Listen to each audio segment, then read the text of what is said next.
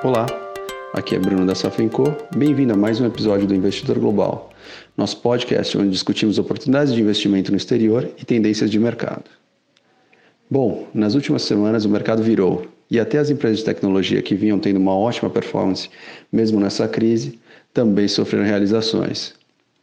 Somado a isso, tivemos também uma pausa nos testes de uma das principais vacinas e isso pesou no mercado. Neste episódio discutiremos este movimento das empresas de tecnologia, o impacto das vacinas nas percepções do mercado e o que efetivamente fazer num momento de realização como este. Para isso, chamo Vinícius. E aí, Vini, tudo bem? Tudo bem, tudo bem, Bruno? Mais uma vez, é um prazer estar aqui é, junto com você, conversando sobre essas tendências é, de mercado e também para a gente entender, até passar para o pessoal que está nos ouvindo, o que, que a gente faz quando existem essas oportunidades de investimento? Né? Acho que nos últimos, nos últimos episódios a gente sempre vinha falando, inclusive o último era sobre a volatilidade, né? que a volatilidade é, ela pode nos ajudar para que a gente consiga ter boas entradas e que a gente consiga aproveitar as oportunidades de investimento que aparecem. Então, mais uma vez, prazer estar aqui.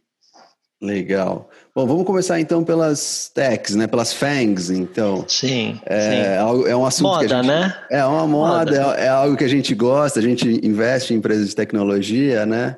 Sim. E elas sofreram nas últimas semanas. a dúvida é, é algo temporário? É algo permanente? Não é mais o céu de brigadeiro que o pessoal estava vendo? O que esperar disso?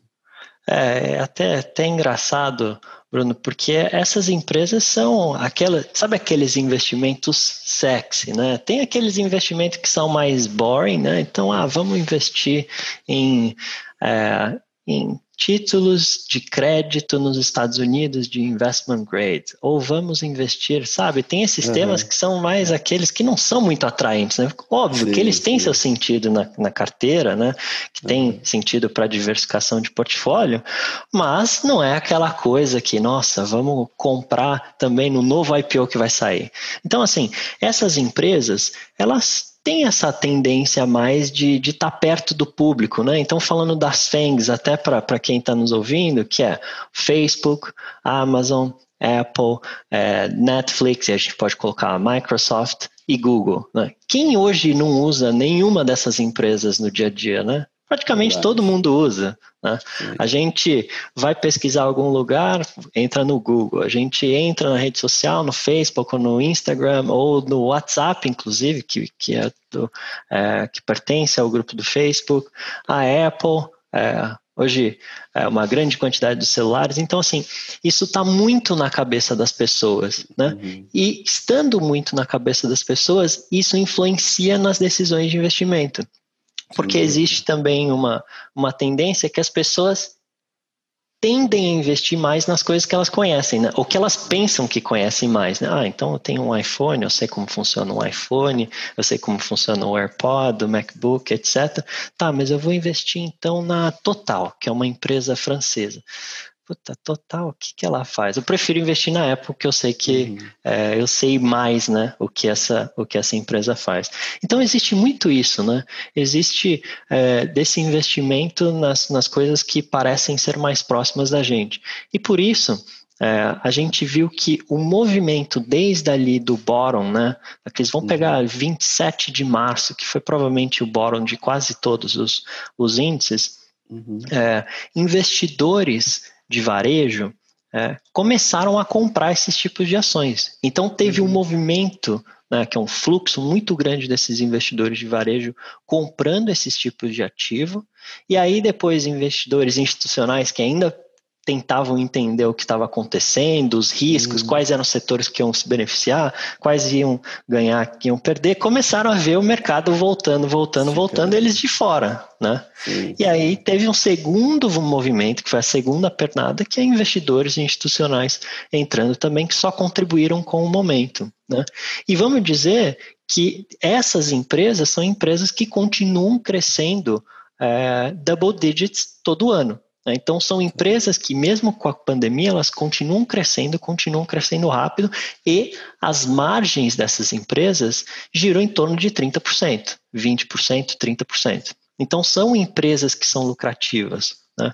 Então, é, por mais que acho que elas subiram bastante, se a gente olhar o índice Nasdaq que estava subindo 30%, é, não acho que é uma bolha como muitas pessoas é, muitas pessoas dizem. Né?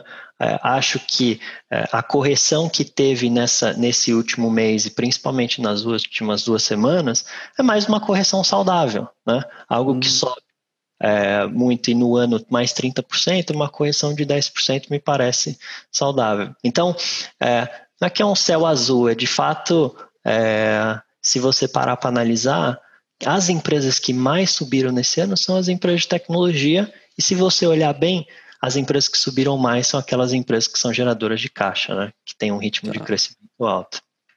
Tá.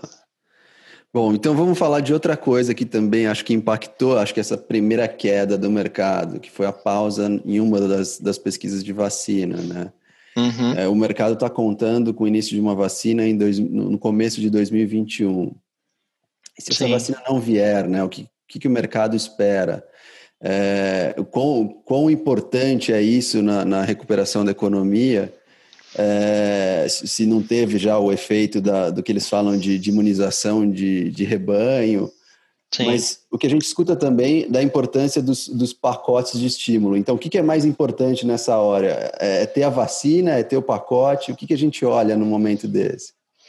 Bom, a gente pode fazer é, uma, uma analogia aqui que, de fato, esses pacotes são os remédios, né? Os remédios para você combater essa doença e a vacina é algo que, que de fato vai, vai extinguir né? essa doença. A gente pode fazer essa analogia. E aí, nesse, nesse mês, foi no começo do mês, se eu não me engano, foi é, no dia 9 de setembro, dia 7 de setembro, que essa vacina, que é uma das mais promissoras, né? Que é a vacina da AstraZeneca com a Universidade de Oxford, ela apresentou alguns efeitos colaterais e aí. É, foi, foi mandado que se parasse por enquanto até é, que se fosse entendido todos os, os efeitos que ela estava causando nos pacientes. Então, isso de fato dá uma desanimada no mercado, porque é, é uma das vacinas mais promissoras, mas tem diversas outras empresas né, de biotech que estão produzindo a vacina. O mercado já espera que é, tenha-se essa vacina de forma disseminada é, para o final do primeiro trimestre do ano que vem. Né?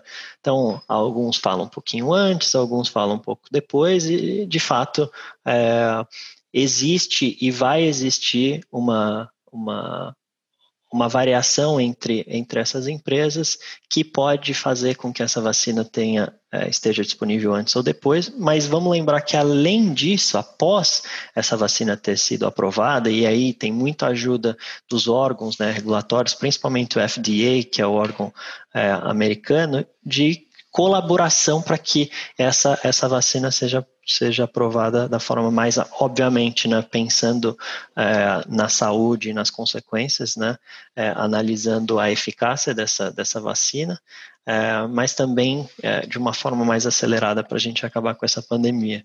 Então, assim, a vacina ela vai acabar com, teoricamente, ela acaba com o problema que a gente tem hoje, né? Se não tiver mutação na doença nem nada mas os estímulos são algo para agora, né? Os estímulos é para de fato você ajudar. Efeito instantâneo, né? Exatamente, né? É, é de fato a doença para tentar é, estancar, estancar um pouco a sangria, né? Então aquele, aqueles estímulos para aqueles é, desempregados ou para aquelas empresas que estão sofrendo bastante, que ainda tem 30% de faturamento, 40% de faturamento, isso para evitar que tenha o efeito em cascata, né, que foi o que aconteceu é, nos Estados Unidos, eles estão tentando é, diminuir, que é o efeito é, de desemprego, né? Porque aí, se você fecha empresas, as, empre as, as pessoas ficam desempregadas, que aí não consomem, que aí, de fato, outras empresas começam a quebrar, que também mandam embora e por aí vai, né? Uhum. Vira uma bola de neve. Então, é, é, os estímulos, os estímulos fiscais são algo mais de imediato. E aí, um dos fatores que contribuiu por essa correção no mercado durante o mês de setembro foi que é, uma juíza da Suprema Corte, a Ruth Ginsburg, faleceu e existia um debate no Congresso americano entre os republicanos e democratas para discutir esse pacote é, fiscal. Só que como essa juíza faleceu, depois as atenções voltaram para quem fora. seria, exato, quem seria a substituta. Né? Então, dia 28 de setembro, é, o Trump nomeou a Amy Barrett e, e parece que é, esse novo pacote é, fiscal pode sim ser aprovado antes das eleições dos Estados Unidos para daqui cinco semanas. Então, deu uma desanimada no mercado, porque o Congresso virou as atenções, mas também no dia 28 de setembro, é, os democratas vieram com uma proposta para os republicanos de mais um pacote de 2,2 trilhões de dólares. Bom, existe um mais importante ou menos importante? Acho que os dois são importantes, né? Acho que um é para você controlar o doente, que é a economia, e o outro é para você, de fato, é, vacinar e deixar esse doente na. problema. Exatamente, exatamente. Legal, mas agora vamos ao que interessa, né? É, vocês sempre mantêm um, um nível de caixa na, nas alocações para aproveitar momentos de mercado. E nessa realização eu queria saber se agora é um momento de compra, é um momento de entrada, ou ainda a gente vai olhar com cautela. O que, que vocês estão vendo? É hora de entrar? Não é? É, eu, eu acho que é, e também fazendo o link com o episódio passado, quem não ouviu, é, ouça o episódio passado também, que a gente falou exatamente sobre isso, sobre volatilidade, são nesses momentos que aparecem algumas oportunidades de compra, né? Então, a gente, é, desde ali da, é, do epicentro, né, do, do começo da crise, a gente tem uma, uma alocação é, que a gente chama de underweight, né, que é abaixo da nossa, da nossa meta, não quer dizer que a gente não tem, mas abaixo do que é, é o que a gente planeja no longo prazo, mas para evitar né, esses movimentos de correção. Bom, o mercado subiu bastante, é, e a gente, com essa correção, a gente viu uma oportunidade de entrar um pouco mais. A gente continua, então, underweight, que é chamado abaixo da nossa meta, mas mais próximo da, no, da nossa alocação neutra. Então, sim, a gente aproveitou essa, essa baixa para entrar principalmente nessas empresas de tecnologia que caíram, os preços caíram 20%, 25%. Então, a gente tá. sim conseguiu. Isso na parte de ações. Exatamente, na parte de ações. O mercado de renda fixa, ele corrigiu, mas corrigiu muito pouco. Né? Os spreads, é, eles aumentaram, mas foi bem pouco é, comparado com a correção que se teve no mercado de ações. Então, não vimos muitas oportunidades ali é, na parte de renda fixa. Legal. Bom, acho que é isso por, por hoje. Obrigado, Vinícius. Obrigado, Bruno. E a gente se fala no próximo episódio. Até lá. Um abraço.